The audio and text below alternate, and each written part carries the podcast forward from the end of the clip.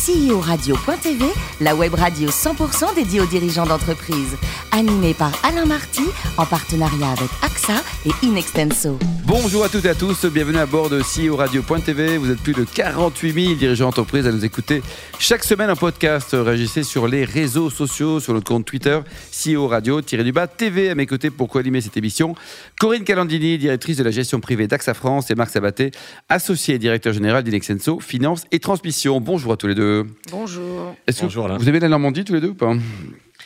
Moi, j'ai- j'aime bien la Normandie. J'ai un petit faible pour le- l'extrême sud de la Normandie qui s'appelle la Bretagne. Oh, mais c'est très bien après tout. Quoi. Et vous, Corinne? Alors moi je dirais que j'ai un faible pour Deauville. Oh, et ça tombe bien, notre invité. Et Philippe Augier, le maire de Deauville. Bonjour Philippe. Bonjour. Alors, il paraît que c'est grâce à mai 68 que vous êtes rentré en politique? Exact. J'étais à Nanterre, première année de droit. Oui. Et euh, avant, que le, avant que les événements se transfèrent de, de Nanterre à, à- au quartier latin, tous les, tous les ténors politiques ont fait une analyse de la, de la crise. Et, euh, et j'ai été fasciné par l'analyse de Giscard de la crise. Voilà. Donc là, vous avez dit, c'est lui, là, je, je le suis. Je lui ai écrit le lendemain. Il m'a envoyé vers ces jeunes, qui étaient euh, des espèces de sciences posards un peu snob. Ouais. Euh, ça s'est arrangé par la suite quand on a pris le pouvoir au sein du parti. Ouais. quelques amis et moi en, en janvier 70. Ouais, vous dites banlieusard un peu snob parce que vous venez de Colombe. C'est la banlieue, mais pas forcément la snob, quoi. Pas vraiment la snob, non. Euh, Moi, j'ai vécu euh, 18 ans à 300 mètres d'un, bidonville algérien, ça forme. Alors, vous avez fréquenté, alors rien à voir avec le bidonville, hein, Dominique Bussereau, Jean-Pierre Raffarin, donc vous avez, vous avez rencontré quand même tous ces, ces gens d'une belle époque. Ah, j'ai fait plus que les rencontrer, je les ai mis en route. C'est-à-dire que quand j'ai quitté le mouvement des jeunes giscardiens au lendemain de l'élection de Giscard, j'ai créé un mouvement qui s'appelait Génération sociale et libérale, c'est préfigurateur de ce qui se passe. Oui, Intéressant. Ouais. Voilà. Et, euh, et j'ai proposé à Bussereau d'en être le président et à Jean-Pierre Raffarin d'en être le secrétaire général. Alors, pour financer vos études, il paraît que vous avez trouvé un job très sympa dans les, dans les chevaux à l'agence française du pur sang. Racontez-nous, Philippe. Ouais, alors pendant que, pendant que je faisais de la politique, il fallait quand même que je vive, et donc j'avais un boulot d'étudiant dans une boîte qui organisait les ventes de chevaux à Deauville. Et euh, lorsque... Trouvé par hasard, en prospectant, par relation? Non, c'était le, le- le- le père de mon ami d'enfance qui, qui élevait des chevaux D'accord. et qui, pour m'aider, trou- m'a trouvé ce job dans cette boîte. Et, et- et- et lorsque j'ai arrêté la politique, euh, je suis entré dans cette boîte comme directeur général et euh, j'avais 27 ans. Et puis plus tard, elle est devenue la mienne. Et, Oui, alors racontez-nous, avant de revenir sur, sur Deauville, là, vous avez une vraie belle vie entrepreneuriale. Hein? Oui, c'était vraiment une PME. C'est c'est toujours une PME d'ailleurs. hein. Je l'ai- vendue euh, quand j'ai été euh, élu. Euh, mais c'était une PME qui était franco-française, que j'ai totalement internationalisée. Et aujourd'hui, le marché des chevaux à Deauville euh, réunit 80 nationalités différentes. Il faut dire que le cheval est dans toutes les cultures. C'est vrai. Que dès qu'un pays émerge, euh, il vient aux courses de chevaux. Et, et c'est pas fini puisque la Chine ne s'y est pas encore mise, à part à Hong Kong évidemment euh, du Oui. temps des Anglais. Mais quand la Chine va arriver sur ce marché, Il y a un relais de croissance énorme. Quoi, Fabuleux. Ouais. Alors, côté politique, vous avez commencé par être adjoint au maire, et puis ensuite euh, être maire depuis 2011. depuis 2001. 2001. Alors, racontez-nous, dans- pourquoi Deauville? Alors Deauville, j'avais deux entrées en réalité, puisque mon passage chez les Giscardiens m'avait euh, fait être un, un très proche de Michel Dornano, qui était un de mes mentors. Et alors après, évidemment, ça s'est effacé parce que pendant 20 ans, j'ai arrêté la politique le temps de, dév- de- de développer ma boîte. Et puis, euh, le la deuxième entrée à Deauville, c'était mon job, puisque je, je- alors je menais cette boîte de Paris, mais les ventes avaient lieu à Deauville. Eh oui. Et quand Anne Dornano a songé à organiser sa succession, elle s'est dit c'est un ami politique, c'est un ami tout court, c'est un agent économique de la ville, why not? Et moi, j'avais fait un peu le tour du boulot, de, de mon boulot, j'avais fait le développement euh, autant que je, que je l'avais entendu. Vous avez fait un vrai choix de vie, Philippe. hein. Ouais, un vrai choix de vie. C'est-à-dire, en plus, j'ai quitté Paris, je me suis installé là-bas, j'ai inversé la proposition. Ouais. Au début, je me demandais comment ça allait se passer, parce que j'avais Eh oui. une vie sociale assez active à Paris. Et, et bien, très vite, euh, je n'ai rien regretté. Et, et aujourd'hui, euh, Paris, c'est dur. Bon, alors on va raconter tous vos grands chantiers, là, ils sont nombreux. Mais alors, quand on arrive à la gare de Deauville, juste en face, il y avait une friche qui est devenue un endroit génial. C'est The Place to Be. Oui, alors c'est amusant parce que quand j'ai succédé au, au- au Dornano, qui avait fait 39 ans de mairie à eux deux, tout le monde me disait, mais avec ce qu'ils ont fait, il n'y a plus rien, euh, il Oui, y a plus rien à faire. fait. Puis voilà, tout était fait. Sauf que par exemple, cette friche industrielle qui faisait quelques hectares, euh, on en parlait, on parlait de la restaurer euh, depuis 30 ans et que ça s'était jamais passé. Donc euh, là, on a, on a créé un nouveau quartier. en- Ex en- nihilo, hein. Ouais. ex nihilo en le, con- en le, le, le concevant globalement. C'est-à-dire que très souvent, comme ça, quand il y a des friches, euh, on commence par mettre un équipement culturel, puis le lendemain un équipement sportif, puis une école, puis un machin, etc. Là, j'ai fait appel à, un architecte urbaniste et je lui ai donné le cahier des charges, c'est-à-dire tout ce qui manquait dans cette toute petite ville, parce que Deauville, c'est grande notoriété, mais minuscule. C'est 3700 habitants INSEE, hein, c'est rien. Et donc, euh, on, a, on, a, on a conçu globalement ce quartier. Euh, alors, le, le, le chemin a, a été long, et d'ailleurs, on n'est pas encore au bout du chemin. Euh, D'autant qu'on a rencontré en cours de route euh, une crise qui a débuté en 2008, comme Oui. vous le savez, qui a été quand même assez lourde. Et c'était juste au moment où on commercialisait, donc c'était un peu, un peu complexe. Euh, et euh, aujourd'hui, ce, ce quartier est, est magnifique et, et- et on y trouve tout. C'est-à-dire, il y, a, il y a des résidences de tourisme, il y a des logements, il y a des commerces, il y a de l'animation, il y a de la culture, il y a un peu de tout. Corinne, Alors oui, alors Philippe, c'est une ville qui inspire beaucoup, euh, Deauville. Vous savez que vous avez une- un endroit dans le monde qui était inspiré de la gare, justement. Il y a une, gare, une copie de gare quelque part en Afrique, Ouais, vous savez à, à Pointe-Noire. Exactement, à Pointe-Noire. Ouais, ouais. Voilà, c'est je- le même architecte qui l'a, qui a- qui a- qui l'a refaite à l'identique. Et, et on a un autre cas de figure architectural de cette nature, c'est que notre piscine, qui a été construite en 1966, signe d'eau de mer. Hein. pi- piscine d'eau de mer, mais c'était la première fois qu'on faisait une telle voûte en béton sans aucun pilier. Et, euh, et l'architecte a refait la même piscine à Moscou. C'est la même. Voilà. Ouais, alors euh, Moscou, Pointe-Noire, Pointe-Noire, c'est pas ça. tout à fait pareil. voilà, voilà. Oui, mais ça veut dire que c'est une inspiration Exactement. universelle. Exactement. Et moi, je l'ai vu parce que je suis allée souvent à la gare de Pointe-Noire. Euh, mais on parle aussi de Deauville. Quand on parle de Deauville, on pense au film, au Festival du film américain. Ça rayonne, ça fait rayonner cette ville de 3700 habitants. Est-ce que vous pouvez nous raconter l'historique et qu'est-ce que ça apporte aujourd'hui à la ville? L'historique, il, est- intéressant, c'est que cette ville ne vivait que deux mois par an, comme beaucoup de stations Oui, et, qu'il n'y avait aucune activité culturelle en, dehors de ces deux mois. Et encore, c'était organisé par les casinos pour attirer le chaland, donc vous imaginez le niveau. Donc, euh, euh, euh, et, les Dornano se disaient comment prolonger la saison? Et, l'idée, à, l'époque, c'était Lionel Chouchan et André Alimi qui, avaient eu cette idée du festival américain et qui essayaient de le caser à une ville, à une ville française. Les Dornano ont sauté dessus et ont collé le festival américain aussitôt après la fin de la saison, de façon à la prolonger. Quand je suis arrivé, euh, euh, vous rappeliez que j'avais fait un, mandat d'adjoint. Anne Dornano, pour préparer sa succession, me dit je vais vous confier l'économie, c'est le, tourisme, c'est la principale économie de la ville, etc. Je lui dis si vous me confiez le tourisme, je veux la culture avec et la com avec. Et c'était un moment où le tourisme, c'était en 95, c'était un moment où le tourisme changeait complètement de nature. On n'allait plus dans une station balnéaire pour se poser sur une plage, aller dans un grand hôtel et voilà. Euh, on voulait découvrir, euh, découvrir le territoire, découvrir la culture du territoire, les hommes qui l'avaient fait, etc. Bon. Et donc euh, là, j'ai multiplié les, le- alors, il y avait le festival américain et j'ai multiplié les festivals dans toutes les, dans toutes les matières euh, artistiques. Donc ça a été de la musique, ça a été de la photo, ça a été les livres, etc. Mais à chaque fois des concepts totalement originaux pour créer l'attractivité. Et on a étalé ça tout au long de l'année.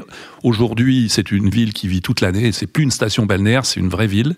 On a, vous imaginez, on a 4000 habitants ou 3700 habitants INSEE, on a 400 commerçants.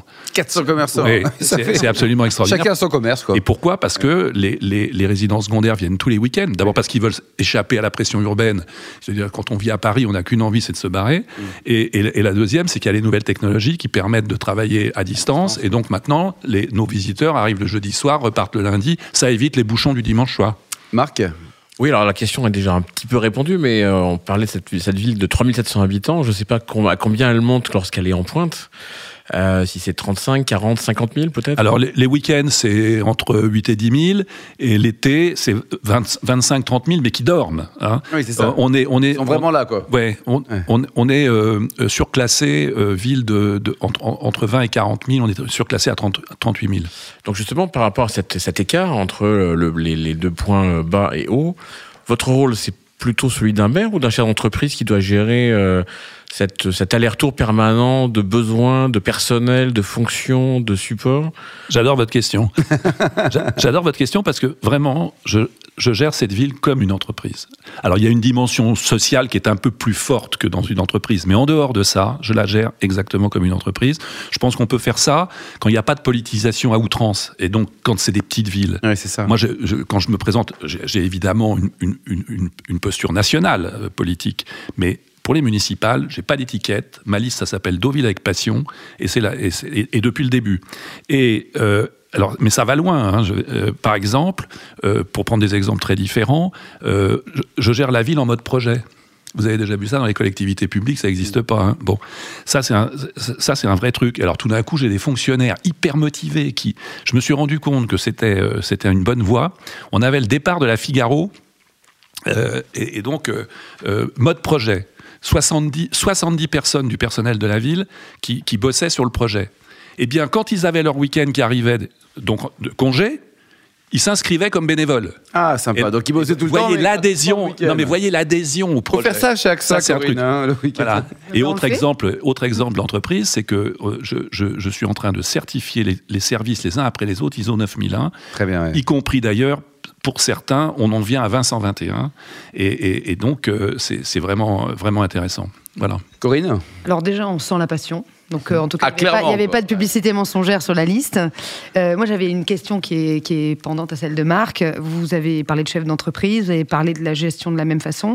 vous avez transformé cette ville. Vous le disiez, hein, vous l'avez transformée sur la base de développement événementiel, culturel. Vous avez renouvelé. Est-ce qu'on a les mêmes sujet de transfo culturel dans une ville que aujourd'hui nous grandes entreprises on a quand il faut transformer nos équipes et comment vous les avez euh, surmontés en dehors de la passion? Bah, Aujourd'hui, euh, la grande transformation, euh, c'est les nouvelles technologies. C'est-à-dire que, que, tout se transforme de ce point de vue-là.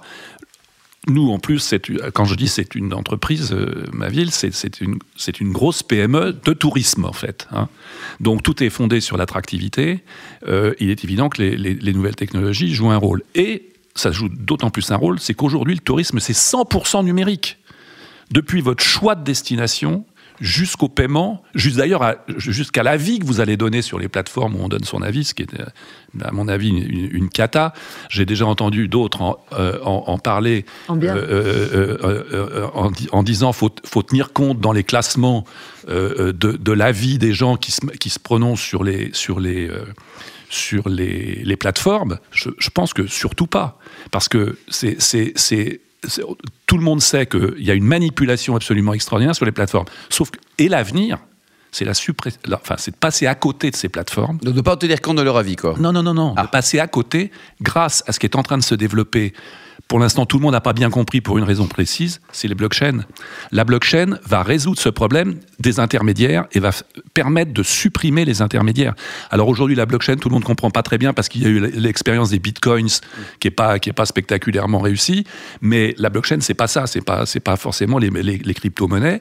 et, nous, on est en train de travailler très très fort sur la mise en place de blockchain, aussi bien d'ailleurs pour le tourisme d'affaires que pour le tourisme de, loisirs. Après, il faut fixer les périmètres. Enfin, je ne vais pas rentrer dans, ce, dans, ces détails. C'est une étape supplémentaire. Mais c'est une, étape absolument majeure. Alors la transformation, pour répondre à la question de Corinne, c'est elle est, elle, est partout à partir du moment. Par exemple, on, crée des parcours, euh, des parcours euh, sur la base d'applications. De, Aujourd'hui, on a, on a une table numérique à l'Office du tourisme. Le touriste peut arriver, il choisit son, il choisit son. Tiens, je veux du soleil. Ah, ça marche pas. Non, non, non, parce que ça, de toute façon, c'est assuré chez nous. c'est une, constante. C'est une constante. et donc, il choisit son, son il, il, sort une appli et il, a son, il a son parcours. Ce qui va être extrêmement intéressant d'ailleurs en matière de stratégie pour l'avenir, parce que quand on va avoir suffisamment de données, on va voir quels sont les parcours, euh, les, parcours euh, classiques et on va pouvoir évidemment en jouer dans la, promotion. La data et le marketing territorial et évidemment, euh, voilà. J'ai une dernière question qui est plus personnelle. Vous avez dit tout à l'heure que vous aviez dû vendre l'entreprise pour vous mettre à la politique. On avait reçu Hervé Novelli avant euh, quelques, semaines, qui nous avait dit la même chose. Pourquoi c'est incompatible d'être homme politique et d'être euh, entrepreneur? Et qu'est-ce qu'il faudrait faire pour changer ça Ou est-ce qu'il faudrait que ça change? Alors, moi j'ai fait un mandat en, dirigeant les deux. Et comme je vous l'ai dit, c'est une PME, c'est une petite PME. On était, euh, on était 40 euh, en permanence seulement. c'est une PME. Hein. Oui, c'est une PME et, c'est très difficile. Il y a un tel investissement du chef d'entreprise dans une PME que, que mon, mandat, mon mandat affaiblissait ma, force de développement dans mon entreprise. Et comme j'avais choisi de donner la priorité à mon mandat, j'ai vendu mon entreprise. Un vrai choix. Marc oui, une dernière question. Je rebondis sur celle de, de Corinne à l'instant, de, de, ce rôle, de ce statut de maire. Euh, on, parle beaucoup au niveau national de la difficulté euh, de renouveler le personnel politique, euh, notamment dans les mairies.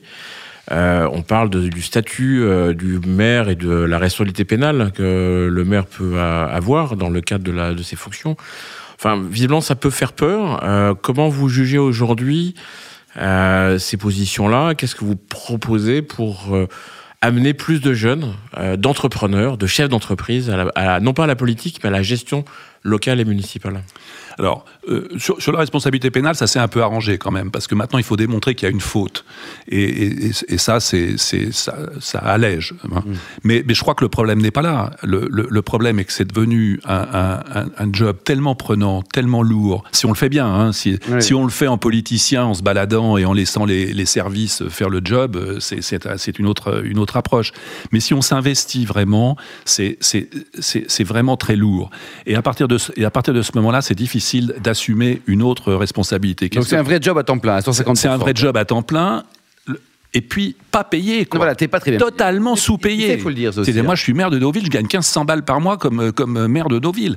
C'est, voilà. Alors, si on n'a pas fait sa plotte avant, eh ben, c'est vachement compliqué de ça, vivre. Ça motive pas les jeunes voilà. Vous voyez, euh, moi, j'ai commencé à penser à ma succession. J'avais trouvé une, femme pour me, pour me succéder. Quand elle a su comment ça fonctionnait sur le plan elle de. est partie en courant encore. Elle m'a dit, je peux pas, j'ai une famille, etc. etc. Deuxième élément, euh, euh c'est des responsabilités qu'on prend quand on a 40, 45. Souvent, on au top de sa, enfin, on est, on, a, on approche du top de sa carrière, euh, de sa carrière pro, et, donc euh, c'est vrai que c'est des, remises en cause qui sont assez, assez fondamentales. Cela étant dit, rien n'empêche aux politiques d'abord de s'entourer de conseils de gens de la société civile. Hein, ça, c'est. Moi, bien que je vienne de l'entreprise, j'ai un petit think tank perso que je fais travailler sur un certain nombre de sujets, et notamment sur les sujets que, sur lesquels Corinne m'interrogeait. Je me, je me, fais beaucoup conseiller en matière de numérique, en matière de, transformation, etc même de transformation sociale. Euh, bon, voilà, on peut pas tout savoir. Donc, euh, moi, je pense que le rôle d'un chef, d'une façon générale, c'est de s'entourer de gens qui sont plus forts que soi, que soi-même dans chacun des secteurs. Euh, après, le, le, rôle du chef, c'est de les fédérer. Bon, qu'est-ce que vous ferez l'année prochaine? On se représente ou pas? Euh, je ne l'ai pas encore annoncé, mais je dis oui. Oui, ah bah, c'est parfait. On va voter pour vous. Merci euh, Philippe Auger, merci également euh, à vous Corinne et Marc. Fin de ce numéro de CEO Radio.tv. Retrouvez tous nos podcasts sur le site hein, CEO-radio.tv et retrouvez nos actualités sur les comptes Twitter et LinkedIn. On se retrouve mardi prochain à 14h avec un nouvel invité. CEO Radio.tv vous a été présenté par Alain Marty.